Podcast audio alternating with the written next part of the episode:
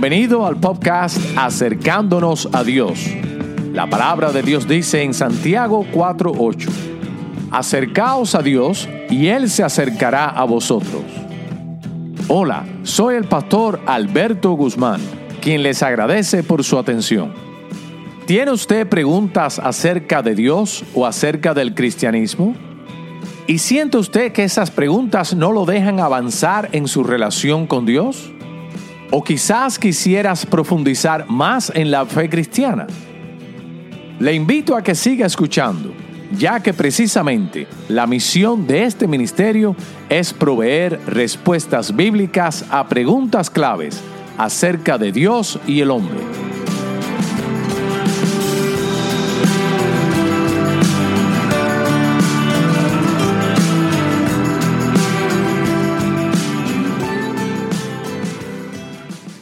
Dentro de nuestro fuego, en nuestro corazón, ahí tenemos nosotros un testimonio de Dios. Aún en nuestros pensamientos subjetivos, escuche bien, en nuestros pensamientos subjetivos, en nuestro sentimiento, ahí también encontramos un testimonio de Dios. ¿Por qué? Porque Dios no se ha quedado sin testimonio en ningún lugar. No, ni en el mundo, ni afuera de nosotros, ni adentro de nosotros tampoco. Dice la Biblia, ¿a dónde oiré y a dónde me escaparé de tu presencia? Si fuere al cielo, a lo alto, ahí estás tú. Si fuera a lo profundo de la tierra, ahí estás tú también. Donde quiera que el hombre se vuelque, y si nos volcamos al interior de nuestra alma, nuestro ser también nos va a dar testimonio de la presencia y de la realidad de Dios. No podemos escapar de ser confrontados con la realidad del Señor. Vivimos en su mundo, somos sus criaturas y a donde quiera que nosotros nos volquemos, estamos rodeados del testimonio de Él. Eh, como dijo mi amigo, no tengo, tengo dudas acerca de mi ateísmo, acerca de mi incredulidad. El hombre es un ser realmente religioso, es incurable en este sentido. Muchos no lo reconocen, pero lo es.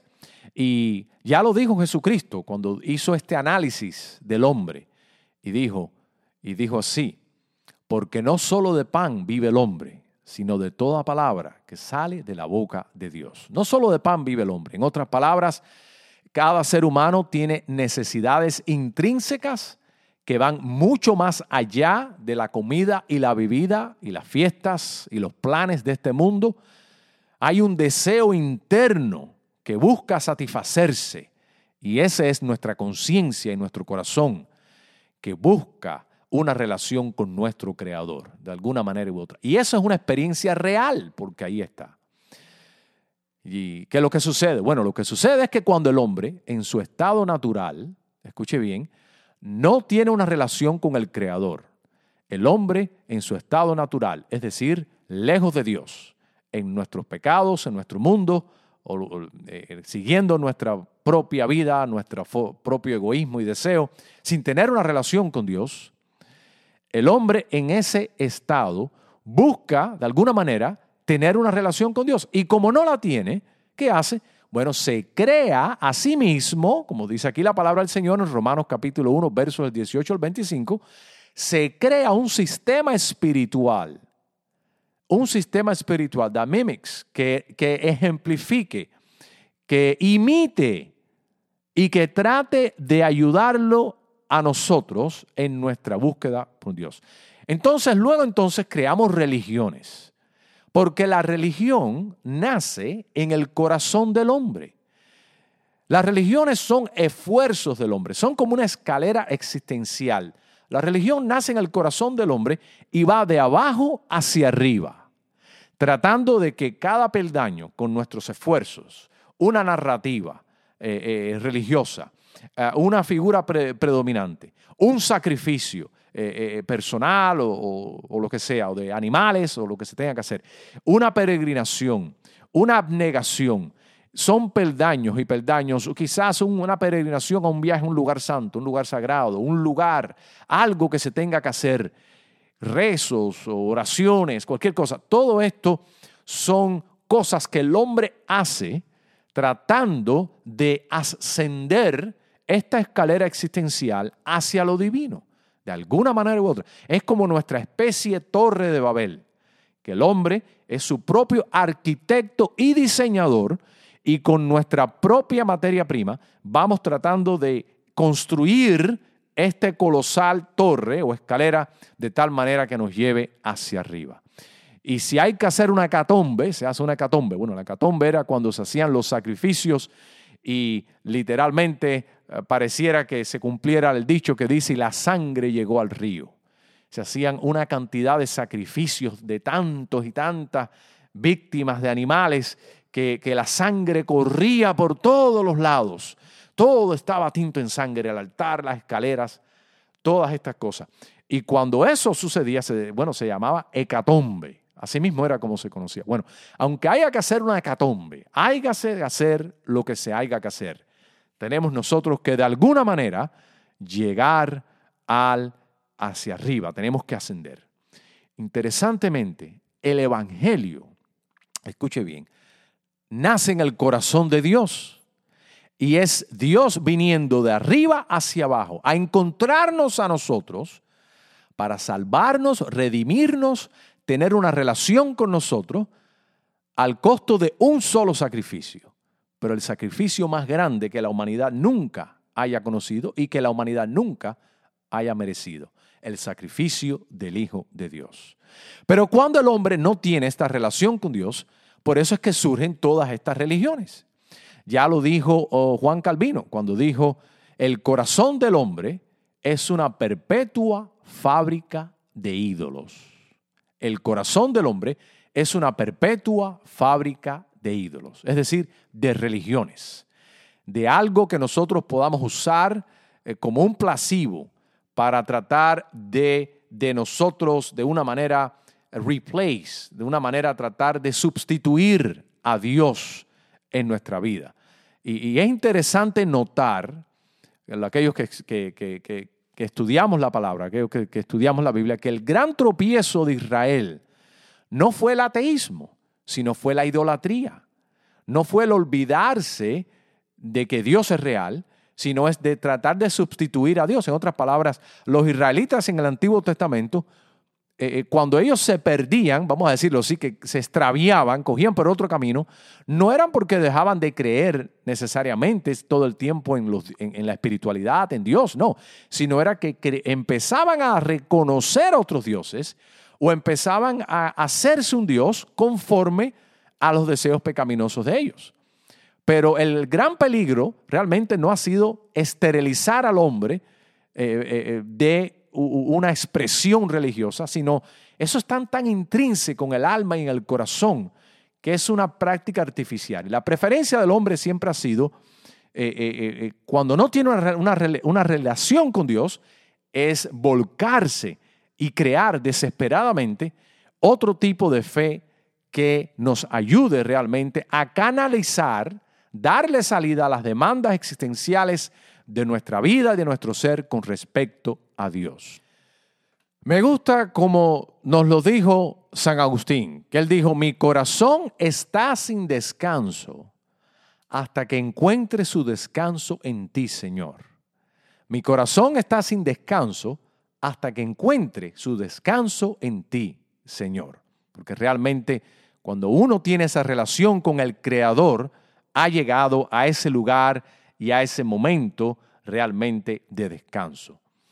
Ahora bien, podemos nosotros encontrar un testimonio de Dios y existe un testimonio de Dios fuera de nosotros mismos, en el mundo, en la naturaleza. Y, pero también existe un testimonio de Dios muy fuerte en nuestra propia conciencia. También existe ese testimonio de Dios. Pero la pregunta es, bueno, ¿y por qué si existe ese testimonio de Dios? ¿Por qué mucha gente se resisten a Dios? ¿Y por qué muchas personas no lo buscan al Señor? Bueno, porque el problema es, mi amado amigo y, hermano, tiene que ver con que el hombre es una criatura caída en pecado.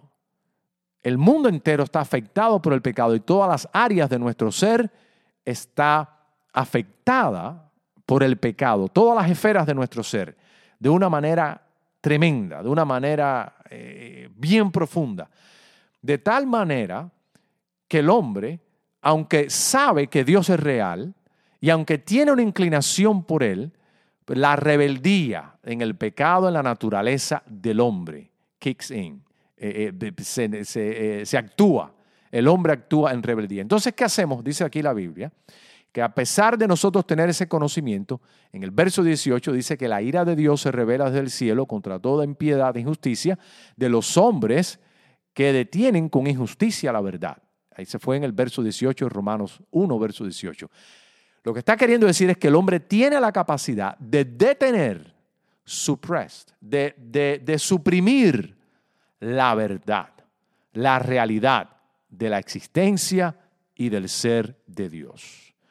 Por el libre albedrío, nosotros tenemos la, la oportunidad de coger la conciencia de Dios en nosotros, este divine awareness of God, esta eh, conciencia divina acerca de Dios que existe en nosotros, este conocimiento básico en nosotros, esta inclinación hacia Dios, hacia lo espiritual.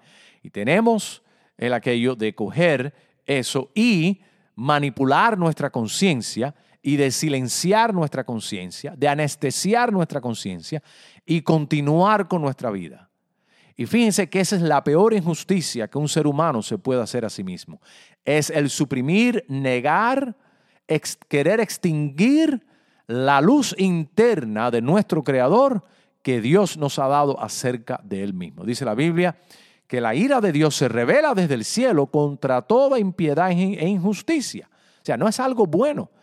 El que se hace daño realmente cuando uno silencia el deseo y la inclinación que uno tiene de buscar de Dios, eh, eh, cuando uno suprime ese deseo, se está haciendo un daño uno como criatura de Dios, eh, como ser, como hombre, como individuo.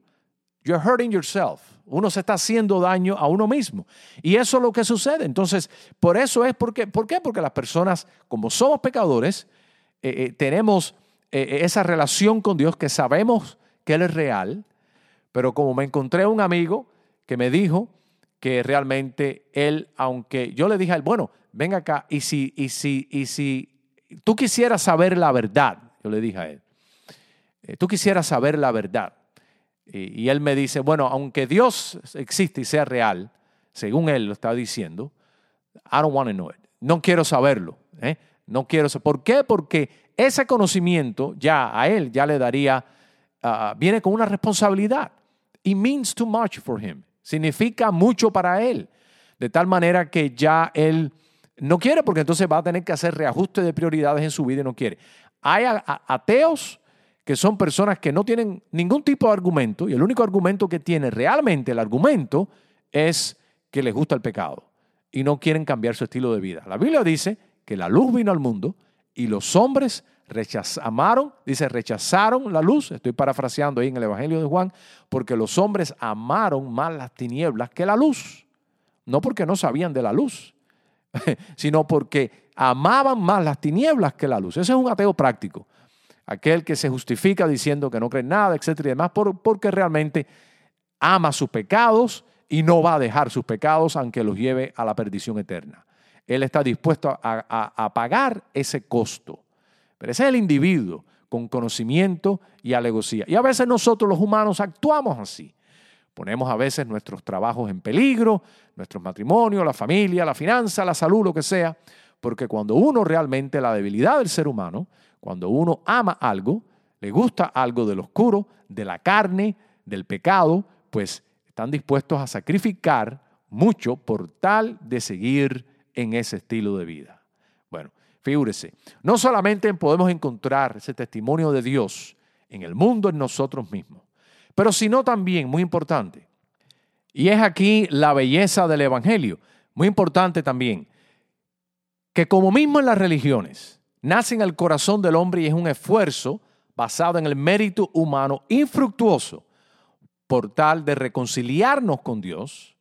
El Evangelio nace en el corazón de Dios, como ya lo había dicho, y es Dios viniendo a nosotros para encontrarnos a nosotros en una persona, en nuestra propia humanidad caída, en carne y hueso, en Jesucristo su Hijo, que se encarnó, dice la palabra del Señor, cuando Jesucristo fue introducido al mundo, es introducido como Emmanuel, que significa Dios con nosotros.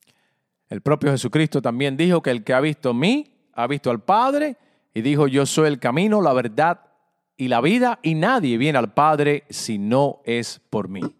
Y muy interesante también que la palabra del Señor nos dice en 2 de Corintios, capítulo 5, eh, verso 19, dice que Dios estaba en Cristo reconciliando consigo al mundo, no tomándoles en cuenta a los hombres sus pecados, y nos encargó a nosotros la palabra de la reconciliación.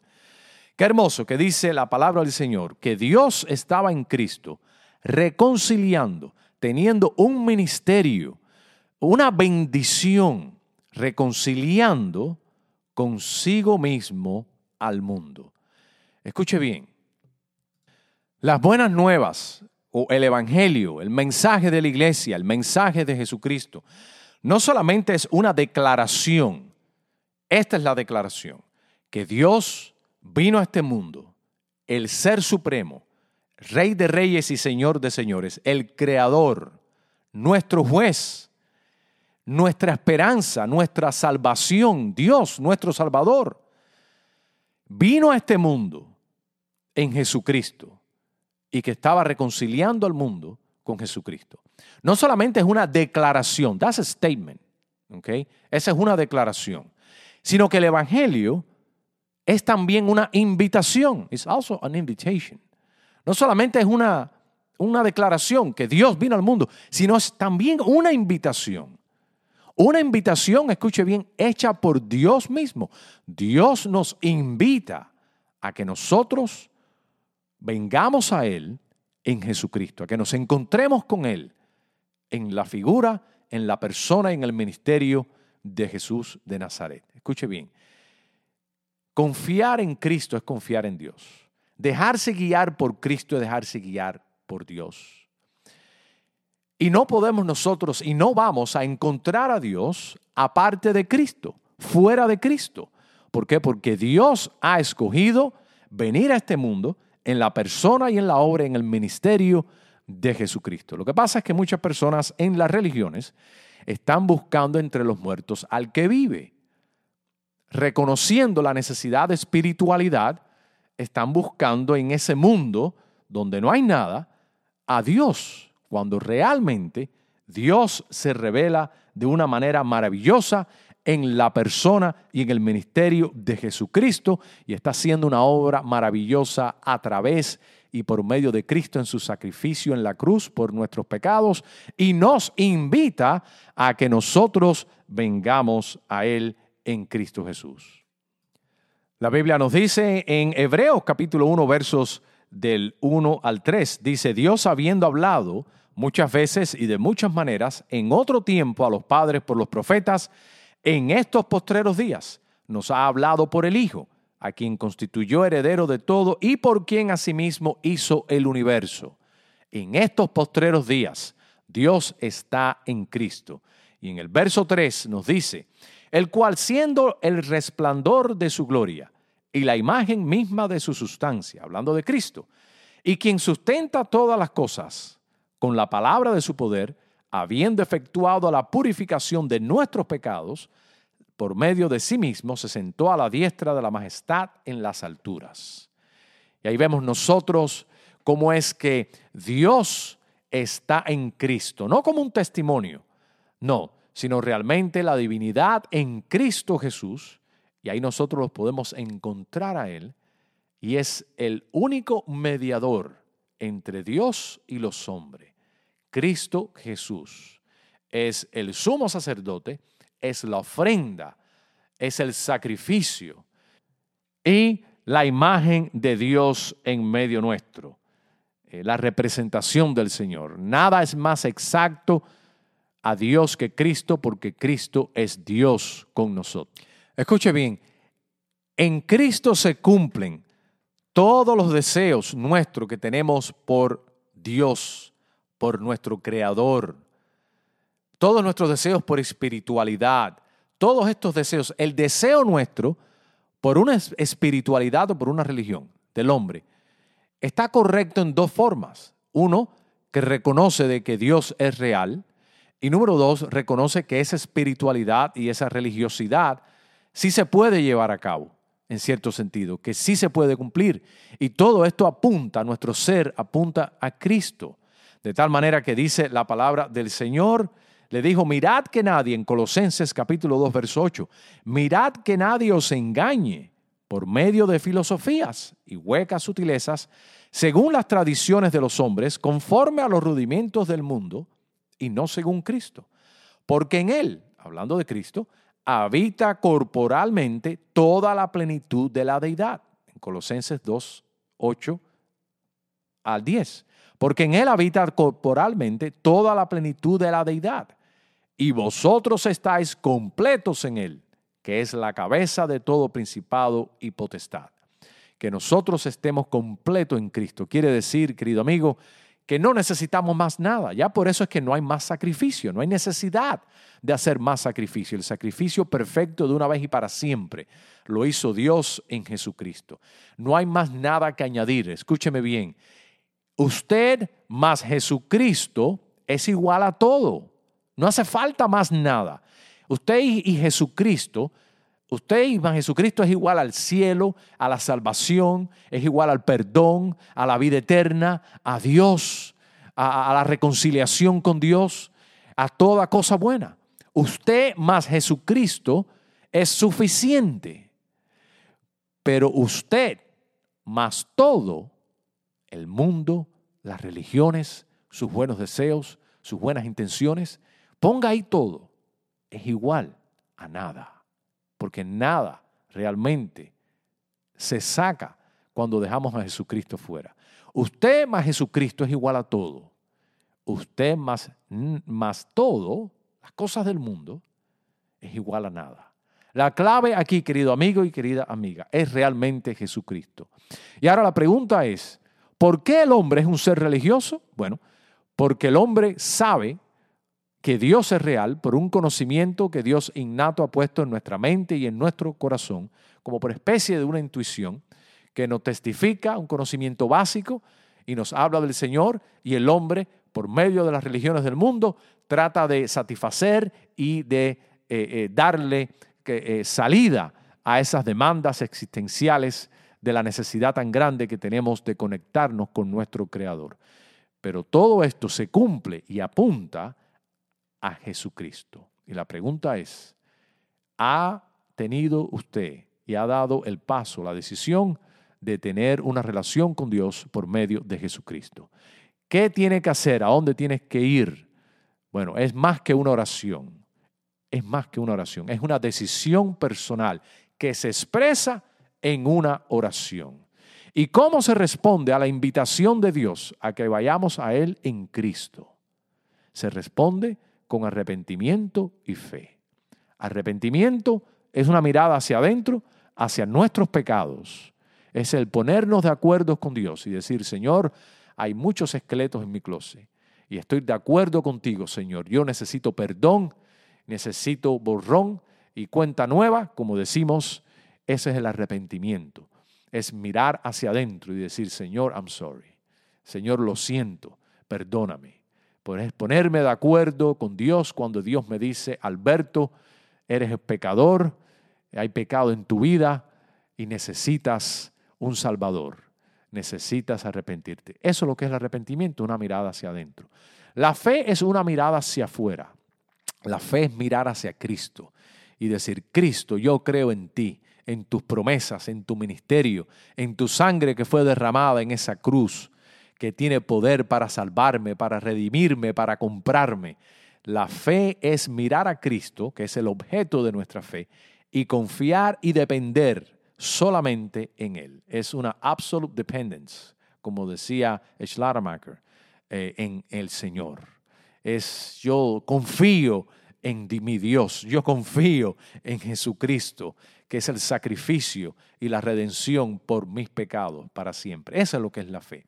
Si querido amigo y amiga, usted no ha tomado esa decisión, oramos y es nuestro deseo que usted realmente tome esa decisión y lo exprese al Señor en una fe. And then you show with, y que usted enseñe con su estilo de vida, que usted enseñe con actos el, compromiso suyo con acudir a Cristo para tener una relación con Dios. Que se acerque al Señor y que realmente busque tener una relación con Dios por medio de Jesucristo. Como dice el antiguo coro, solamente en Cristo, solamente en Él. La salvación se encuentra en Él. No hay otro nombre dado a los hombres, solamente en Cristo, solamente en Él. Este es el pastor Guzmán. Te agradezco por tu atención y que Dios te bendiga en tu caminar con el Señor. Amén.